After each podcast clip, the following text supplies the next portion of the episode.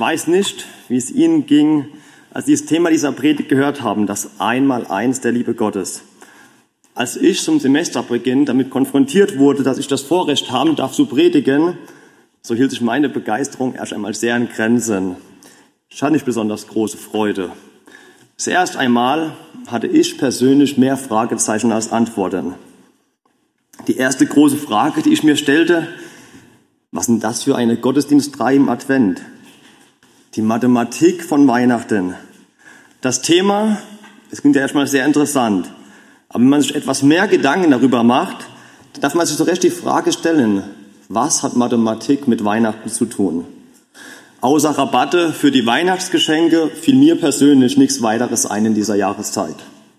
Bei den Frauen ist es vielleicht noch, dass man sich ausrechnet die Zutaten für die Weihnachtsplätzchen, aber mit dem Thema wurde ich bisher noch nicht so oft konfrontiert. Und heute dürfen wir den ersten Advent feiern und so durfte ich mich mit diesem Thema auseinandersetzen. Advent, die Zeit, in der wir Christen uns auf die Ankunft Jesu Christi vorbereiten.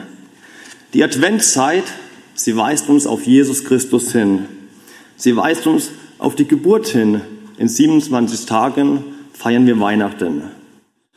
Also, ich freue mich schon sehr auf die folgende Predigt im Advent und ich bin sehr gespannt auf unsere Predigtreihe von, mit dem Thema die Mathematik von Weihnachten. Es ist doch sehr erstaunlich, wie alle Predigen, die es in den nächsten Wochen sind, bis Heiligabend, auf das Christkind, auf Jesus Christus hinweisen, das vor mehr als 2000 Jahren lebte. Es wird Sie und auch mich auf jeden Fall in Staunen versetzen, wie viel Mathematik in Weihnachten steckt. Mehr, als wir uns vorstellen können. Aber ein weitaus größeres Fragezeichen war für mich das Einmaleins der Liebe Gottes. So wie Samuel Probleme hatte mit dem Einmaleins in der Schule, so hatte ich meine Probleme mit dem Einmaleins der Liebe Gottes. Die Liebe. Das Einmaleins, wie Samuel schon gesagt hat, ist ja eines der ersten Grundrechenarten, das man in der Schule normalerweise lernt. Und so denkt man normalerweise, so dürfte dieses Thema, das Einmaleins der Liebe Gottes, einfach sein zu erklären. Aber ich persönlich, ich tat mir sehr schwer. Und ich habe auch noch andere Bibelschüler gefragt und auch die Bibelschüler, die haben mir etwas zu lange überlegt, zu lange, bis sie mir eine Antwort gaben. Also es hat mich nicht so ganz zufriedengestellt. Fällt es uns Menschen nicht schwer, einfach nur schon die Liebe zu erklären? Eine sehr bekannte Zeitung, ich denke, sie dürfte jedem bekannt sein, ich sage es mal kein Name, hat versucht, in einem längeren Zeitraum zu erklären, was Liebe ist. Und ich denke, von eure Beiträge hier mit dem Unter Liebe verstehe ich, hättet ihr ein guter Beitrag gemacht für diese Zeit. Was Liebe ist, so hieß es damals. Liebe ist dein Haustier, habe ich nachgeschaut. Liebe ist, eure Träume zu teilen. Liebe ist, in eurer ganz eigenen Welt zu versinken. Also wenn ich ehrlich bin, da sind eure Antworten wesentlich besser, aber sie haben 8000 Bilder in dieser Zeit herausgebracht in diesem Cartoon. Liebe ist. Und bestimmt sind auch bei den 8000 Bildern richtige dabei, aber dieser Cartoon, er kann einfach nicht allumfassend die Liebe erklären.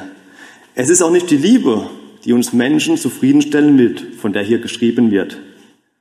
Sind nicht so viele Menschen von der Liebe enttäuscht? Sind nicht so viele Menschen, haben nicht so viele Menschen schmerzhafte Trennungen erfahren hier von Freunden, von ihrem Nächsten, den sie liebt hatten? Da fällt mir eine Geschichte ein, die ich mal gelesen habe. Und in der Geschichte da wird uns ein Mann beschrieben, der war auf der Suche nach der Liebe. Das Herz dieses Mannes, es wurde immer kälter, weil seine Frau ihn enttäuscht hat, seine Frau ging ihm fremd und auf der Arbeit wurde er ungerecht behandelt. Sein Herz, es wurde immer härter. Und eines Tages, da hat dieser Mann festgestellt, ich, ich will durch die weite Welt fahren und ich will die Liebe suchen, denn ich weiß, durch die Liebe wird mein Herz wieder gesund. Ich, ich war so dumm, dass ich in der Stadt lebte. Draußen auf dem Land, dort sind die Menschen noch nicht zu Maschinen geworden. Dort werde ich gewiss die Liebe finden. Und so ging dieser Mann los, er ging weg von seiner Stadt und er, als, er, als er abends in ein Dorf kam, so schaute er durch ein Fenster von einem Wirtshaus und er sah Bauern und sie standen sich gegenüber, sie beschimpften sich laut und der eine hob gegen den anderen die Fäuste und er erschrak sehr. Also hier wohnt die Liebe nicht. Und er ging weiter. Am nächsten Tag führte sein Weg an einer blühenden Wiese vorbei und fröhlich spielen die Kinder darauf. Ach, wie dumm war ich. Nicht bei den Erwachsenen wohnt Liebe, sondern bei den unschuldigen Kindern, dort wohnt die Liebe. Da sprang ein großer Junge herbei mit einem großen Butterbrot in der Hand und mit hungrigen Augen schaute ein junges, blasses Mädchen mit seinen Augen auf das Brot und spottend sagte zu ihr, willst du auch etwas haben, du Bettelkind? Und ehe sie das sagte, schon traf sie das Butterbrot im Gesicht. Und dann kam der Bruder von diesem Menschen herbei und eine wilde Schlägerei war im Gange. Auch hier ist die Liebe nicht zu finden. Und jetzt ist dieser Mann dann vor den Menschen geflohen. Und er ging weiter und kam an einem Wald vorbei und dort sah er ein Vogelnest. Und bei dem Vogelnest, da sah er, wie die Mutter die jungen Vögel fütterte. Da freute sich der Mann, er jubelte, nicht bei den Menschen, aber in der Natur. Dort wohnt die Liebe. In dem Augenblick sah er zwei mächtige Flügel. Und ehe der Mann recht begriff, was gerade eben geschah, kam ein Raubvogel und griff mit seinen Krallen die Mutter und flog davon. Sein Herz wurde ganz zu Stein. Fällt es uns nicht schwer zu erklären, was die Liebe ist? Sind wir Menschen, sind nicht ich oder ihr auf der Suche nach der Liebe? Und dann noch das Einmaleins der Liebe Gottes. Ist es nicht der unmögliche Versuch, etwas zu erklären, was man nicht erklären kann? Und wie vorhin schon gesagt, in der Einleitung und auch bei mir feiern wir heute den ersten Advent. Die Vorfreude für Weihnachten beginnt bei vielen Menschen. Gestern, als ich die Mitarbeiter und Schüler gesehen habe, wie sie dekoriert haben hier, sah man, wie sie sich freuten auf die Adventszeit, auf Weihnachten. Advent, die Zeit, in der wir Christen uns vorbereiten auf die Ankunft Jesu Christi. Gott wurde Mensch. Das Fest der Liebe, sagt man. Aber gibt es diesen lieben Gott wirklich für dich? Gibt es diesen lieben Gott für dich? Ist es nicht paradox, diese Behauptung zu sagen, dass es einen liebenden Gott gibt, wenn man in die Tagesschau, in die Tagesschau schaut und von den Geschehnissen in dieser Welt liest? Kann man da ernsthaft sagen, dass es einen liebenden Gott gibt? Kann man dann sagen, das Einmaleins der Liebe Gottes oder ist es eine ungleiche Rechnung von uns über das Einmaleins der Liebe Gottes? Und dies bringt mich heute Morgen zu unserem ersten Punkt, eine ungleiche Rechnung. Der erste Punkt heute Morgen, eine ungleiche Rechnung. Stellen wir Menschen uns mit Gott gegenüber, so ist das Ergebnis eine ungleiche Rechnung.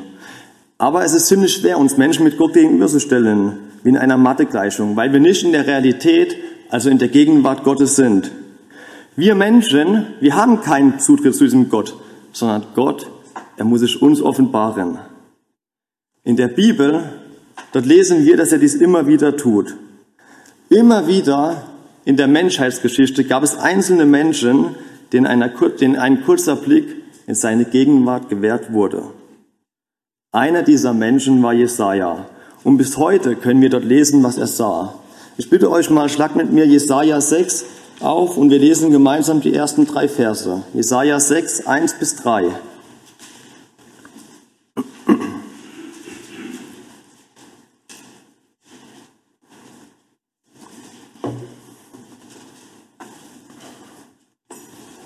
Jesaja 6, 1 bis 3. Im Todesjahr des Königs Usia sah ich den Herrn sitzen auf einem hohen und erhabenen Thron, und seine Säume erfüllten den Tempel. Seraphim standen über ihm. Jeder von ihnen hatte sechs Flügeln. Mit Zweien bedeckten sie ihr Angesicht, mit Zweien bedeckten sie ihre Füße und mit Zweien flogen sie. Und einer rief dem anderen zu und sprach, Heilig, heilig, heilig ist der Herr der Herrscharen. Die ganze Erde ist erfüllt von seiner Herrlichkeit. Habt ihr gehört, was Jesaja schrieb? Heilig, heilig, heilig ist der Herr der Herrscharen. Heilig, Heiligkeit, das ist eines der höchsten Kennzeichen oder besser gesagt eines der höchsten Charakterzüge von dem Schöpfer über Himmel und Erde, über dem Gott, der das ganze Universum machte. Und dementsprechend war auch die Reaktion von Jesaja, als er entsetzt rief, ich bin verloren, ich bin verloren, denn ich bin ein Sünder und gehöre zu einem Volk von Sündern.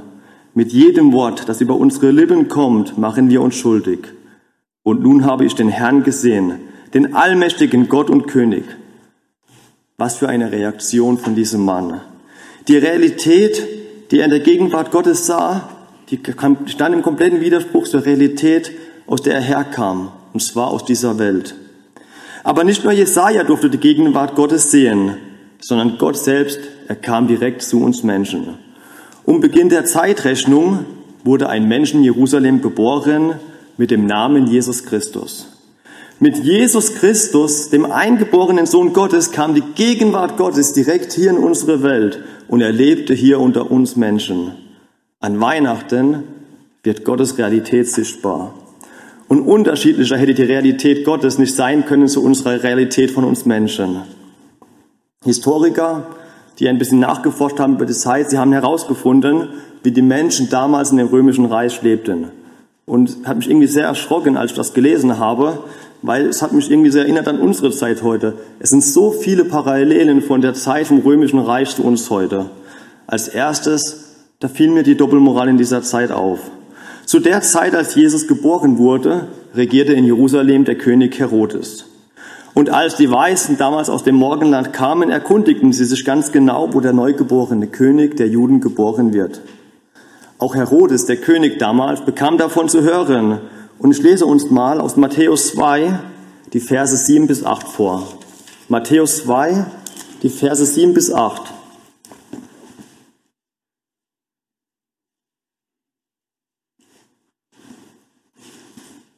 Da rief Herodes die Weisen heimlich zu sich und erkundigte sich bei ihnen genau nach der Zeit, wann der Stern erschienen war.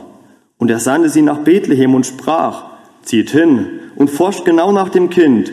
Und wenn ihr es gefunden habt, so lasst es mich wissen, damit ich auch komme und es anbete. Aber Gott, Gott kannte sein Herz ganz genau. Gott, er wusste, dass dieser Mensch heuchelt. Er wusste, dass Herodes heuchelt. Er wusste um seine Doppelmoral. Niemals wollte Herodes Jesus Christus anbeten, sondern er wollte nur Jesus Christus sehen, um ihn dann zu töten. Herodes, er hat sich gefürchtet um seinen Platz auf dem Thron.